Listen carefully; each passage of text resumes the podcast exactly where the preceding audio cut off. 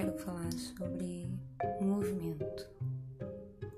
Eu sempre acreditei que a vida é constante movimento, que quando tudo tá parado, há uma espécie de lapso temporal e a vida simplesmente pausa. Porque observe bem, quando nós nos pomos em movimento, nos colocamos em movimento, seja ele qual for, mental, espiritual, físico, existe uma força que é gerada, uma força motriz mesmo, uma força que nos impulsiona.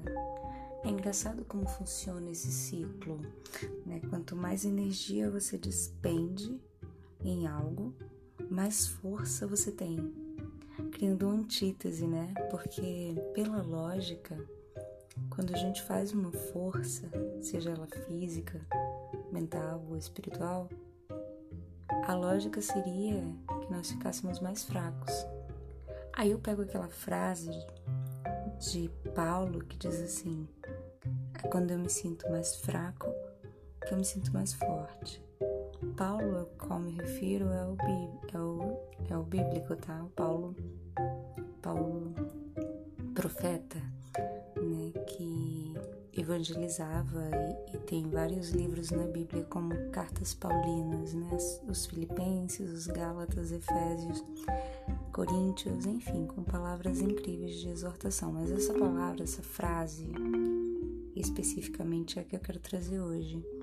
Como é antitético o movimento da vida, como é ambivalente então, quanto mais você se doa a algo, quanto mais você dedica empenho em algo, é que você realmente faz a coisa acontecer e você se reenergiza com isso. É, é naquela história do que vai e volta, aquilo que a gente dá, a gente recebe, ainda que em formato diferente. Nem sempre aquilo que a gente dá, a gente vai receber, receber da mesma forma que nós doamos, né? A lógica não é para ser essa como a matemática. É muito mais que matemática, tem muito mais a ver com física quântica, né?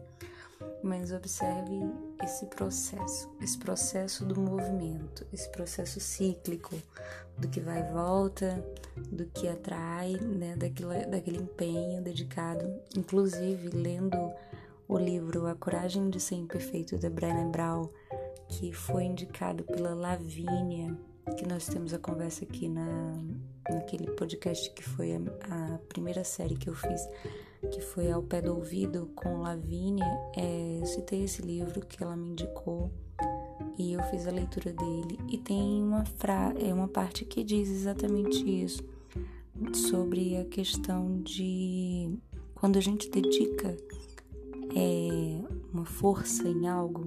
Um monge disse a ela, Brenner, o monge disse a Brenner o seguinte, que quando nós fazemos um sacrifício, né, quando empenhamos força demais em algo, não significa que seja algo negativo, né? Sacrifício, a palavra sacrifício nos remete a algo negativo, mas não necessariamente é.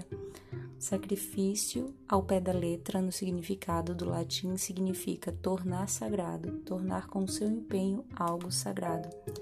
E é assim que eu vejo a vida. Eu vejo a vida como algo sagrado que merece dedicação de empenho em todos os aspectos. Não dá pra gente acreditar que a vida vai acontecer sem que nós busquemos é, alcançar os nossos objetivos e motivações. Eu acredito muito que depende muito da forma como nós estamos dispostos. O que estamos dispostos a fazer para conseguir aquilo que almejamos. Muitas vezes o caminho é bem diferente daquele que nós traçamos, o caminho pode ser bem tortuoso e exigir, exigir mesmo sacrifícios. Mas esses sacrifícios eles tornam aquilo que nós buscamos algo sagrado. E algo que eu busco, por exemplo, na minha vida, é a sacralidade do existir. Para mim, existir vai muito além do simples respirar. Eu preciso existir, eu preciso existir para o outro, eu preciso existir para mim, eu preciso existir para Deus. E o que eu preciso fazer para alcançar isso? Muitas coisas, mas muito do que eu faço depende muito também do que apresenta, do que a vida apresenta. Então é, nós precisamos estar atentos aos caminhos, aos ciclos que se iniciam, que se renovam e que se encerram também. Tudo isso faz muito parte da vida. E eu estou chamando vocês a essa reflexão sobre este movimento de ir e vir, de escolher.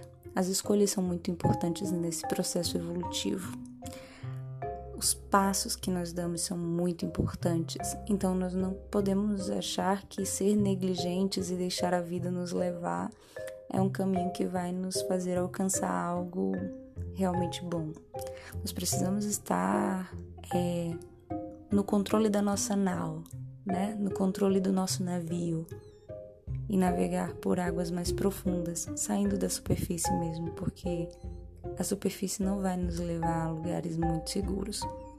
Provavelmente quem fica à deriva da maré vai parar em lugares que não, que não gostaria até, né?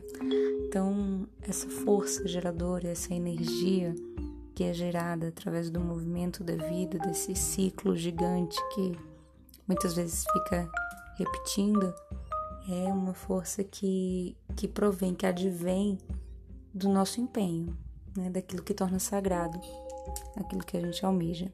E para finalizar esse episódio bem reflexivo e filosófico, eu quero citar uma coisa muito interessante que é assim: estar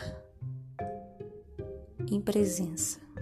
Nós precisamos estar em presença naquilo que a gente almeja e atentos àquilo que a vida apresenta, né? aproveitando, absorvendo ao máximo a energia que a vida dá para em retorno, né, entregarmos algo à vida, o que nós estamos entregando à vida. Hum, acho que cabe essa reflexão, não é isso? Bom, Conversar para mim é sempre bom, espero que tenha sido bom para você também, essas, esses pontos reflexivos, e é isso. Tudo de bom.